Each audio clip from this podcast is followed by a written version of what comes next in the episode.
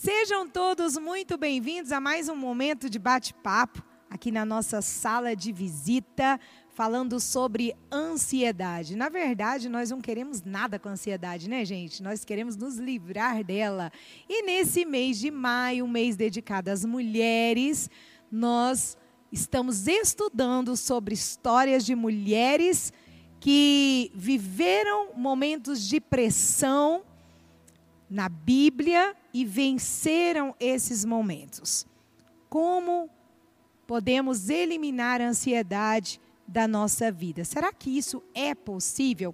E para falar sobre esse assunto tão interessante, nós convidamos aqui minha amiga, doutora Ana Carolina Cunha. Seja muito bem-vinda, médica especializando em psiquiatria. Falei certo? Falou. É isso mesmo? É isso mesmo, pastora. e eu estou realmente grata a Deus pela presença da Ana Carolina aqui, uma menina exemplar, uma serva do Deus Altíssimo, uma profissional incrível e uma futura esposa abençoada, Amém. né?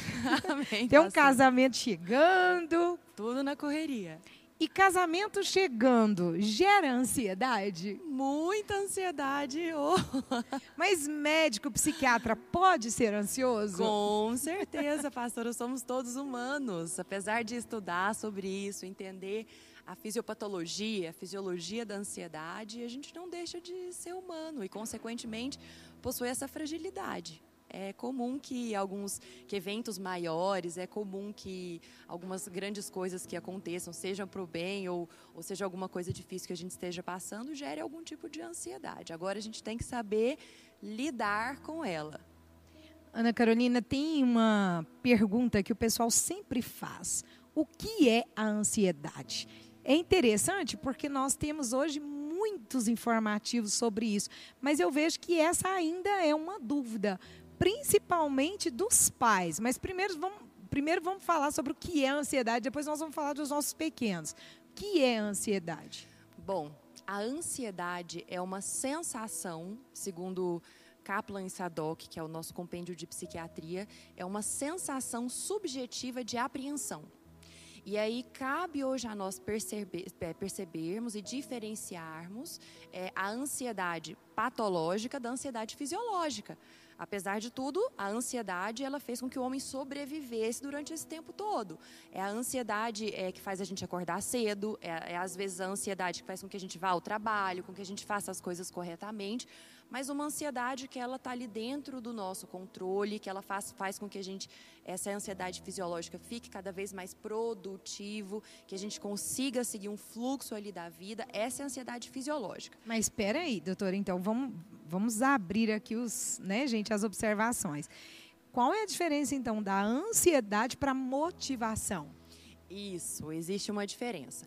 A motivação, ela leva a gente a, a por exemplo, querer acordar, querer trabalhar, querer melhorar. A ansiedade é o que geralmente faz com que isso aconteça. Mas eu vou te falar, é porque existe uma diferença entre a ansiedade fisiológica, que é natural, é normal de todos os seres humanos, e a ansiedade patológica. Hoje a gente patologiza demais a ansiedade. Então, essa ansiedade é, que é normal uhum. é aquela que é uma uma cobrança, uma autocobrança ou não? Como se fosse uma autocobrança, mas não num, de uma forma pesada. É uma autocobrança para a gente cumprir as nossas obrigações, para a gente ir ao trabalho. É uma responsabilidade. Gente... Isso. É o que move a gente a, a fazer as coisas. Agora, ela tem uma diferença bem grande entre a, a patológica, que não é a saudável. A ansiedade patológica, ela nos prende, ela nos aprisiona. Ela, ela impede a gente de fazer o que a gente quer fazer. De tanta ansiedade, aquela sensação é, de apreensão muito grande, é, muitas vezes uma pessoa não consegue ir para o trabalho, é, não consegue comer direito, não consegue se cuidar. É, e aí essa ansiedade patológica, ela entra na psiquiatria como, a, por exemplo, uma crise de pânico ou uma crise de ansiedade, que são agudizações, momentos que isso está tão forte que a pessoa sente um coração acelerado, uma falta de ar, é, tremor, suar frio, até a sensação que a gente chama de iminência de morte. Tem pessoas que têm tantas crises de ansiedade e que nessas crises de ansiedade vem aquela sensação de que eu vou infartar ou eu vou, vou ter um treco, que a gente fala. Essa ansiedade patológica, ela tem que ser observada, tem que ser avaliada, tratada e bem cuidada, para que volte ao, ao normal. A ansiedade a ansiedade fisiológica, a ansiedade normal, ela não traz nenhum malefício. Muito pelo contrário, ela nos move. Nós, eh, esse mês, como eu anunciei, nós estamos estudando sobre as mulheres da Bíblia que tinham todos os motivos para viverem ansiosas, né? E não, não fizeram, não viveram. É, a primeira pergunta é o que mudou? E a segunda pergunta é o ambiente influencia nessa ansiedade? Tá. O que mudou? Na verdade, é, mudou a estrutura emocional social.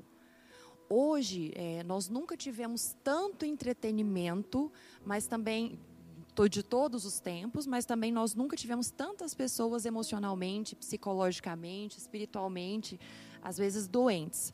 Por quê? Hoje é tudo muito fácil para gente. Hoje é tudo muito rápido. É aquela cultura que a gente tem hoje do imediatismo. Então, eu quero aqui e agora. Eu quero, eu já tenho. É, as crianças, por exemplo, não recebem um não. Hoje existe uma, uma uma é, linha de tratamento para psiquiatria infantil que é terrível, que é que a gente não pode falar não para uma criança até os sete anos. Aquela questão da ideologia de gênero, se o meu filho quer menino, quer ser uma menina, com quatro anos eu já posso trocar a roupinha dele e deixar com E o que, é ele... é totalmente contrário à palavra de Deus, né? Completamente. E além disso, a gente vê é, com essa falta de limites que foram parando de ser colocados, a, a sociedade em geral, nós, nós mulheres, os homens, todo mundo foi ficando mais fragilizado frente às frustrações da vida. Então, às vezes, por exemplo, uma mulher é, do passado, lá dos tempos bíblicos, um homem dos tempos bíblicos, tinha uma estrutura muito mais preparada, muito mais é, é, condicionada, exatamente porque existia a questão muito mais forte dos limites, da honra, dos princípios, do não, das dificuldades que, que, que tinham que ser, é, tinham que ser é, resolvidas. A gente focava muito, eu vejo assim os tempos, nos tempos passados, na solução e não no problema. E hoje, com essa cultura, como eu te falei, do imediatismo, com a cultura do não pode falar não, com a cultura do é, tadinho, né? Vamos passar a mão na cabeça das pessoas e, e colocá-las como vítimas.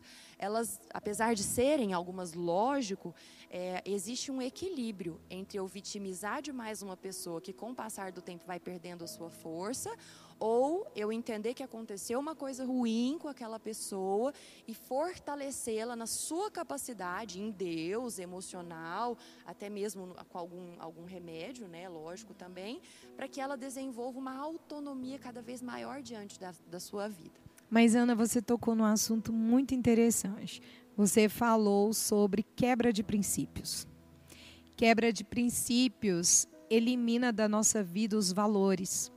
Agora, é algo que nós estudamos na palavra de Deus e que, sinceramente, hoje eu sinto muita falta, e nas, nas ministrações nós sempre explicamos isso, é que hoje os pais não contam mais para os filhos os feitos de Deus. Dessa forma, nossas crianças não têm mais memória. E nós, é, infelizmente, estamos diante de uma geração sem memória. Uhum. Então, eu, eu gosto muito de citar Vygotsky, que ele trabalha com zona de movimento proximal. Eu sempre vou buscar na última atividade a solução para a seguinte. Correto? Sim. Agora, se eu não tenho memória, onde que eu vou me pautar para a resolução do presente? Ou quando eu olho para o meu passado que não está resolvido, que é o que nós estávamos conversando pouco antes dessa gravação, é que se eu tenho um passado só de dor, onde que eu me firmo?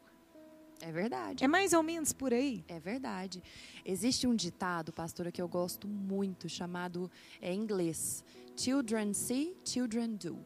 As crianças vêm, a criança faz. Não adianta eu querer criar o meu filho é, com toda uma, uma ideologia linda, maravilhosa, na teoria, que eu não coloco em prática na minha vida, e se eu coloco em prática, eu não passo para ele. No sentido assim, ele não, ele não me vê tendo o meu momento de oração, ele não, a gente não tem aquele momento em família que a gente fala de Deus, não tem em casa, por exemplo, uma leitura bíblica. A gente sabe que não é perfeito, né? Não, não tem como a gente ser perfeito nesse nesse quesito, mas a palavra fala, sementes que nós lançamos, quando é uma semente, né, em Deus, ela não volta vazia. Então, é, os, valorizem esses pequenos momentos é, que vocês têm com seus filhos, né? Para quem tem filhos ou quem está em família, né? É, de ter um momento com Deus, exatamente porque como, como você mesma pontuou aqui, é, o que nós é, semeamos na vida dos nossos filhos, mais cedo ou mais tarde aquilo vai ser, vai ser, vai ser florido, florescido, né? Vai ser florescido, seja na parte espiritual, seja na parte emocional, seja na parte física. Então, é crucial que exista um constante semear da presença de Deus, um constante semear é, da, de, de, questões boas emocionais, seja nas linguagens de amor do seu filho, seja na, na parte de, de momentos em família. Na psiquiatria, a gente vê muito isso hoje, cada vez mais não existe um, um convívio familiar. Às vezes, quando os pais vão se juntar com os filhos, eles vão para ver um filme, por exemplo. O que, que virou dos jogos de tabuleiro? O que, que Ou virou... filme de terror, né? Ou filme de terror, que é pior ainda. A gente sabe que tudo que a gente semeia na nossa cabeça é, vai florescer um dia. Não tem como. Não, e ninguém, não, não existe um ser humano que fuja dessa, dessa realidade. Então é bem assim mesmo. Então aí nós estamos falando de ambientes. Isso, o ambiente ele influencia sim é, no, no crescimento de uma pessoa, na ansiedade dessa pessoa.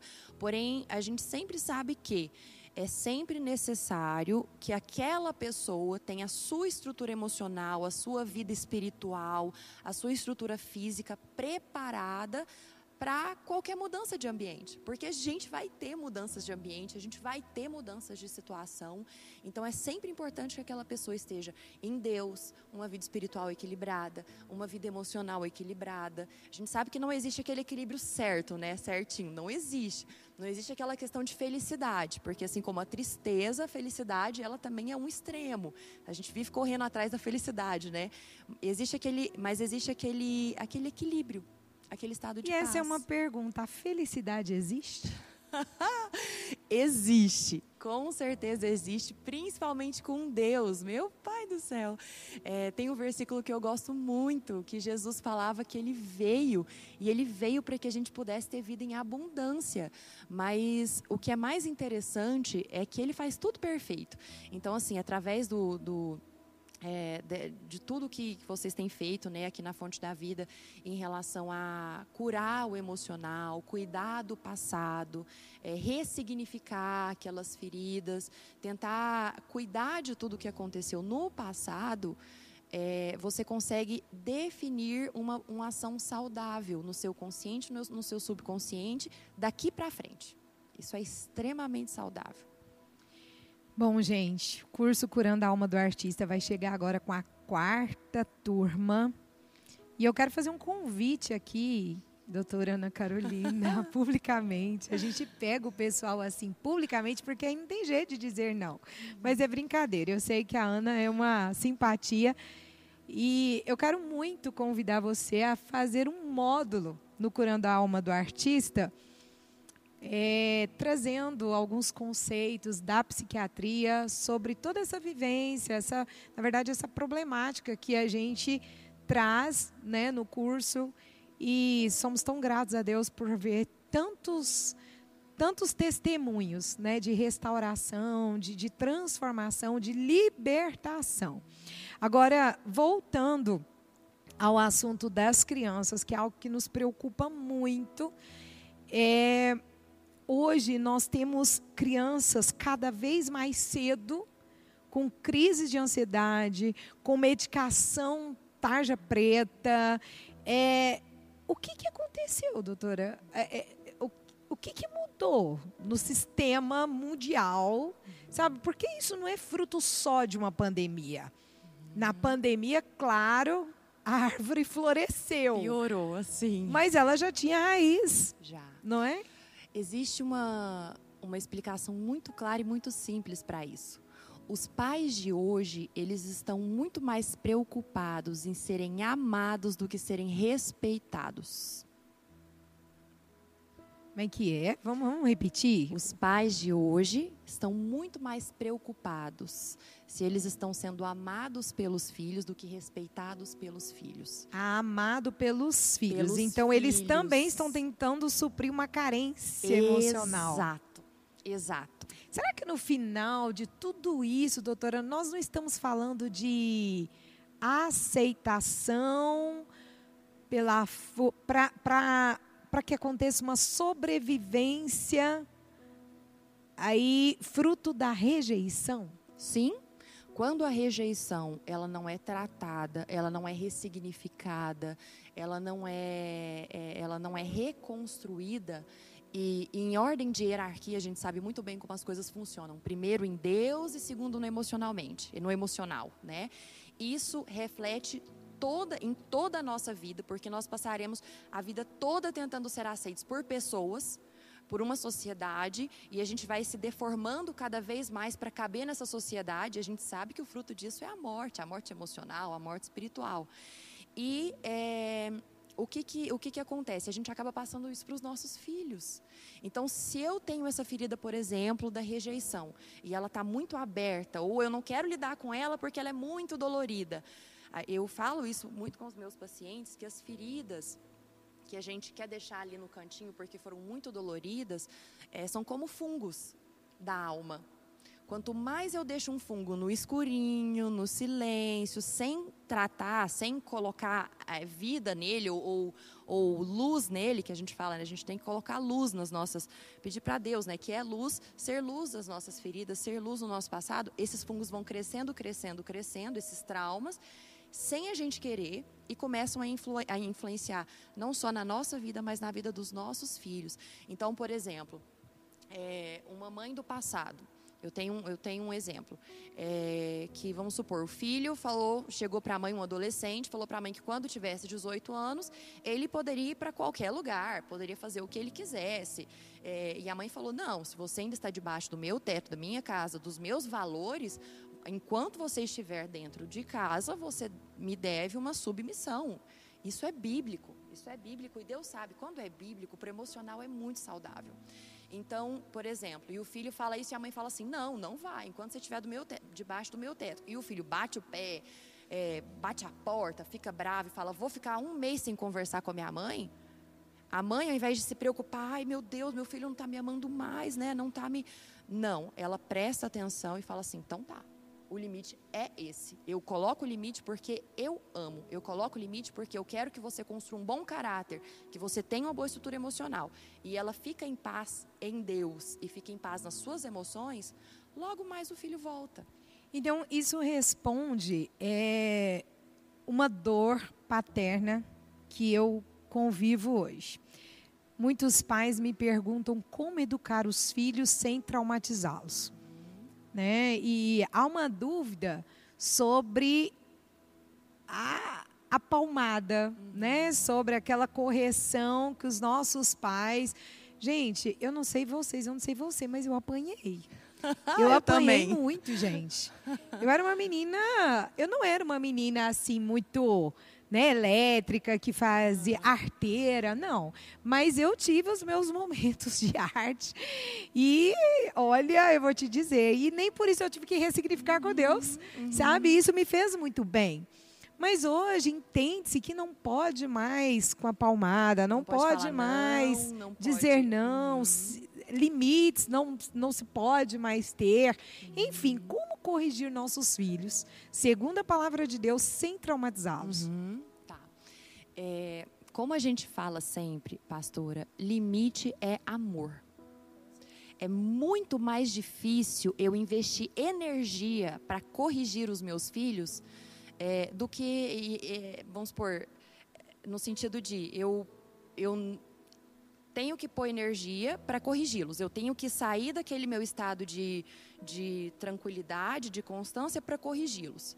Hoje é mais difícil. Então, o que, que os pais preferem?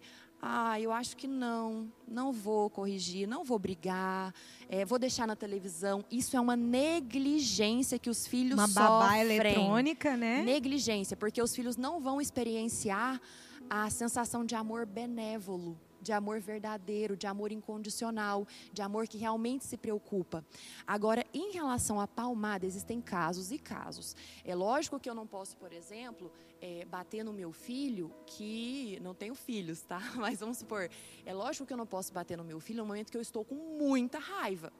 Não posso, porque eu vou acabar transferindo essa raiva e às vezes exagerando na palmada. Mas em momentos que você avisou, que são muito, é, muito é, digamos assim, é, preocupantes, por exemplo, é, eu tenho um, uma história de uma, uma criança que ela foi criada na fazenda e aí quando ela se mudou para a cidade, ela começava a sair de casa, porque ela achava que realmente era igual à fazenda, ela não tinha os limites e tudo mais. A mãe chegou para ela e explicou a primeira vez: você não pode sair assim de casa, é perigoso, tem ladrão, tem pessoas lá fora que são maldosas, que vão te machucar. Entrou por aqui, saiu por ali. A segunda vez, aí a mãe levou essa filha para o hospital, que a mãe estava grávida para fazer um ultrassom do bebê, e a filha sumiu dentro do hospital. Aí a mãe trouxe de novo, a filha falou: olha, não pode sumir, não pode fugir, porque aqui é diferente. Tentou explicar novamente.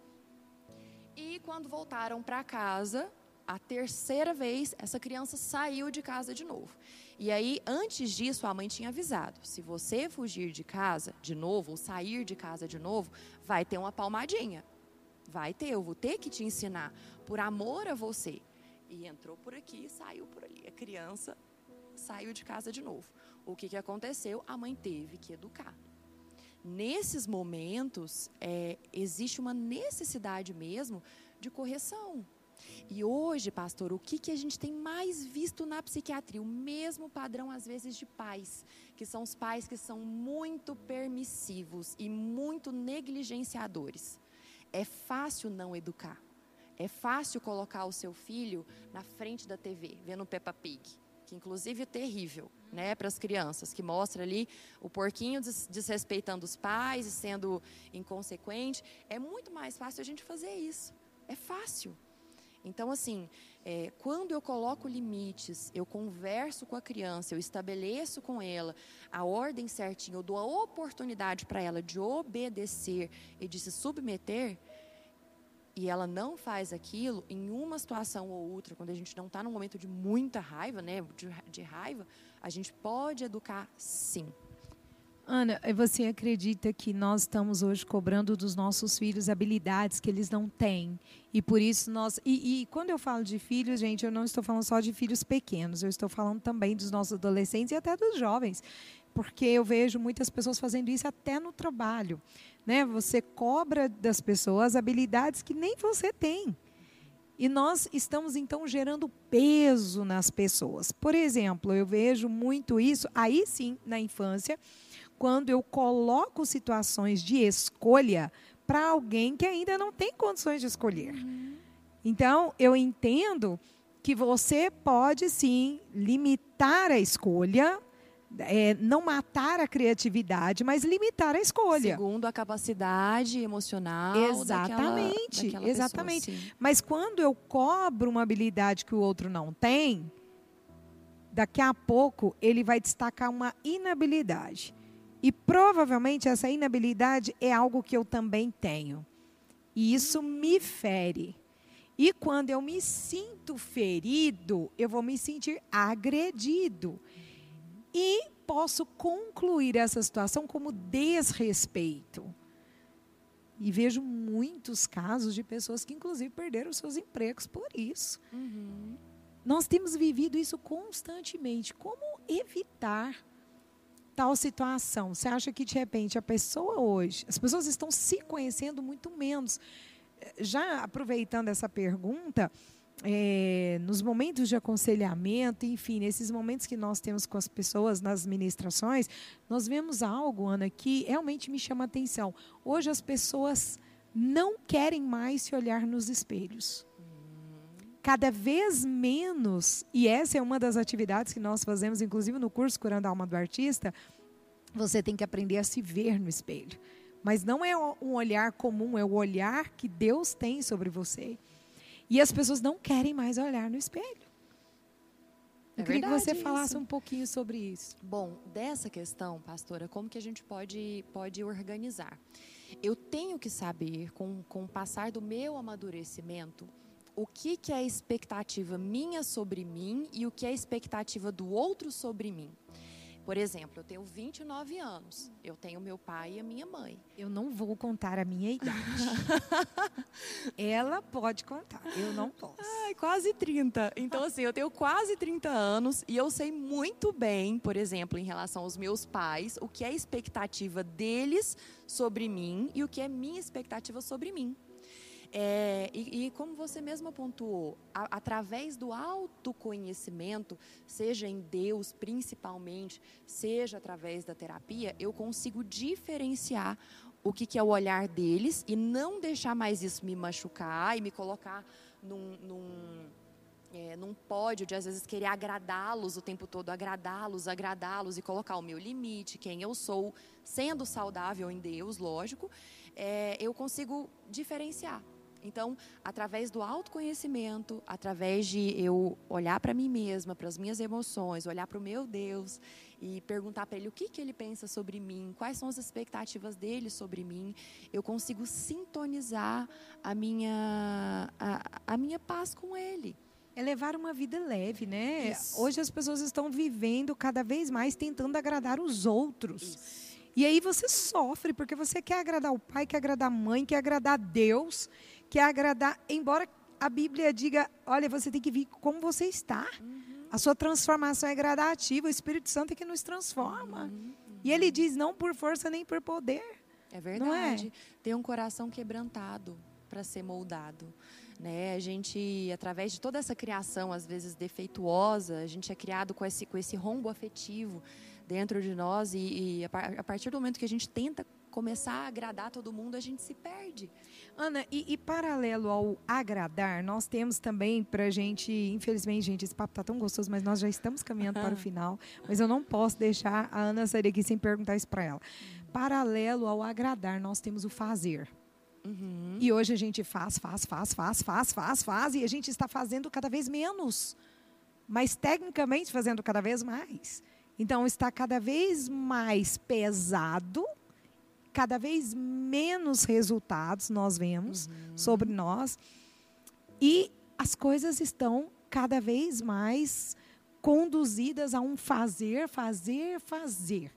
Isso vai ter um fim? Como que a gente conduz Lida isso? com isso. tá. Pastora, hoje existe cada vez mais fazer e cada vez menos servir. Hum. Servir é natural do ser humano. Quando a gente serve alguém, é como se a gente estivesse tirando uma pecinha de quebra-cabeça, vamos supor, do nosso corpo emocional, espiritual, e a gente entregasse para aquela pessoa, sem esperar que ela faça de volta por nós, ou que ela sirva de volta. Esse é o servir. Ah, mas e como é que fica essa pecinha que está faltando em mim? O próprio Deus pega um pedacinho dele e coloca em nós. Então, o servir é leve. O fazer é pesado. E a gente já pensa que é o contrário, né? Exato, exato. Porque quando a gente serve, o próprio Deus repõe a nossa alma, repõe o no- o nosso espírito, digamos assim, nossa parte espiritual, repõe o nosso corpo. A gente sabe que tem irmãos aí que tem o dia 24 horas na correria, a gente fala da onde que vem toda essa energia dele, essa essa é, é, é, né, essa gana de continuar fazendo as coisas vem de Deus. Vem de Deus. E, lógico, consequentemente, de uma vida saudável, de autocuidados, a sua parte emocional, uma boa alimentação, tomar bastante água. Uma boa noite de sono. Uma excelente noite de né? Porque as sono. pessoas estão dormindo cada vez menos. Isso é terrível. Crianças com insônia. Isso é terrível. Ana, fala um pouquinho sobre o que provoca as insônias, né? Porque cada vez mais as pessoas tomam remédio para dormir. E nós temos muitas, muitas, olha, acreditem, muitas crianças com pesadelos durante a noite, crianças com cada vez mais medo, As pessoas estão com muito medo. E aí eu pergunto: o medo existe? Pastora, medo existe. A diferença do medo com a ansiedade é que o medo ele é de algo que a gente conscientemente está tá sabendo o que está acontecendo. A ansiedade é aquela sensação subjetiva de apreensão. Então, assim, por que, que existem, por exemplo, cada vez mais crianças com insônia, cada vez mais adultos com insônia, que tem que tomar remédio? É, aquilo que exatamente o curso trata. As pessoas estão fugindo de se conhecer. Fugindo de se conhecer, eu fujo dos traumas, eu fujo do que está me deixando ansioso, eu fujo do que está me deixando, deixando deprimido e eu prefiro resolver aquilo com uma medicação. A gente sabe, lógico, que existem situações que precisam de medicação. A gente não pode espiritualizar tudo, apesar Sim, das coisas claro. terem, lógico, importância muito somos espiritual, humanos, né? mas somos corpo, alma e espírito. Mas assim, é, mais difícil também eu reconhecer o que está acontecendo na minha alma, eu, eu me sintonizar com Deus. É mais difícil eu fazer isso do que às vezes eu tomar um chazinho e fingir que nada está acontecendo. O ideal, assim, o que, o que o ideal é a gente realmente perguntar para Deus o que está acontecendo, fazer uma terapia, consertar nossa alimentação, o nosso sono, ir direto no que está machucando, direto no que está deixando ansioso. Não andeis ansiosos por coisa alguma. Eu falo isso muito para as minhas amigas. Eu falo, por exemplo, o sentimento de angústia, ele é, ele é dissolvido em oração. Não tem nada que melhora mais um sentimento de angústia do que uma oração. Eu tenho isso na prática da minha vida. Um louvor. Nossa, um louvor melhor ainda. Nossa. então, o que tem acontecido hoje é que as pessoas têm fugido de si mesmas. E elas têm, é, elas têm distração para isso. Tem a televisão, tem a Netflix, tem a rede social, o celular, tem tudo. Isso é uma, é uma, uma coisa que vai te aprisionando a longo prazo fora de você mesmo. E isso gera cada vez mais ansiedade, cada vez mais depressão e a gente sabe que até mesmo as crianças têm sido acometidas por isso. Ai, gente, que pena, né? Que tudo que é bom, tudo que é leve. Amém. Mas nós vamos marcar outras vezes. a Ana hoje mora em Curitiba, mas quando ela estiver aqui, com certeza já sinta-se convidada ah, a estar obrigada. conosco. Vai ser Eu gostaria muito que você deixasse um recadinho para o pessoal, como se livrar da ansiedade, como levar uma vida mais leve, para que nós pudéssemos encerrar. Bom, é... o que, que eu falo? Nós somos corpo, alma e espírito. Nós precisamos cuidar dos três em equilíbrio. Não podemos fugir da presença de Deus, não podemos fugir da nossa alma e não podemos fugir dos cuidados com o nosso corpo. Então é importante nessa ordem: vida com Deus, Bíblia, oração. Ah, mas eu não consigo ser perfeito. Não seja. Deus quer um coração quebrantado, um coração disposto para passar um tempo com Ele. E a partir disso, é, o Espírito Santo, através da, da, da sua convivência com Ele, ele começa a te mostrar aspectos da sua alma, aspectos é, que aconteceram na sua vida, coisas que você precisa fazer, começa a te motivar para melhorar. Parte espiritual, parte emocional, vamos para a parte da alma. Terapia. Geralmente eu, oriento a cognitivo comportamental, que ela age nas coisas aqui e agora mas ela age aqui agora para você conseguir conhecer sobre o que está acontecendo com você agora e resolver. Mas isso não tira a responsabilidade de você também, através da terapia, através dos cursos, né, esse curso que a pastora está dando, por exemplo, de ressignificar o que aconteceu ali atrás. Isso ajuda demais. Por exemplo, eu, eu fazer as pazes com o meu passado, dar um novo significado a tudo o que aconteceu, com certeza influencia nas minhas ações do presente e do futuro. Ainda na questão da alma, é, boas amizades, bons ambientes, bons filmes, boas músicas, tudo que é bom, agradável e elevado, tudo aquilo que vai elevar a sua alma. Essencial. Não adianta a gente achar que a alma a gente não alimenta, a gente alimenta. E a parte do corpo, vocês devem estar também careca de saber, mas eu tenho que falar. É, uma boa hidratação, uma boa alimentação, como eu falo, não é perfeito, é de pouquinho em pouquinho. Um exercício físico, pelo menos é, pelo menos uma vez na semana, técnicas de respiração, né? tem algumas meditações cristãs que você eleva ali o seu corpo, que acalma, você aprende a respirar. Então, é, a nossa vida é um conjunto. E não tentem fazer isso de um dia para o outro tudo que vocês fizerem em relação à vida de vocês é algo que tem que ser construído. Que eu imagino que quem está escutando isso fala, ai meu Deus, nossa, eu tenho que consertar tudo de uma vez, minha vida é toda bagunçada. Tudo errado. então eu falo assim, como testemunho da minha vida mesmo em relação... Isso gera ansiedade. ah, isso gera muita ansiedade. A alma e o espírito é de pouquinho em pouquinho, mas comecem sempre por Deus. Eu falo isso é, hoje entendendo a alma das pessoas, entendendo a parte química das pessoas. Comecem por Deus. Comecem alinhando a vida de vocês com Deus, que é, é, é essencial. Ana, só gratidão. Muito obrigada. Eu que agradeço. Eu tenho certeza que acrescentou muito nas nossas vidas esse bate-papo.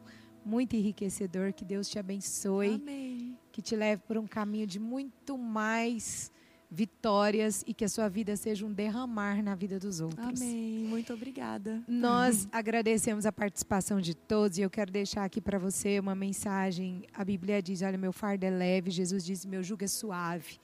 Você pode ter sim uma vida leve, uma vida prazerosa, quando você exercer o maior de todos os mandamentos, amar a Deus sobre todas as coisas. Acho que nós podemos resumir tudo que foi falado aqui hoje com esse mandamento: amar a Deus sobre todas as coisas e o próximo como a ti mesmo.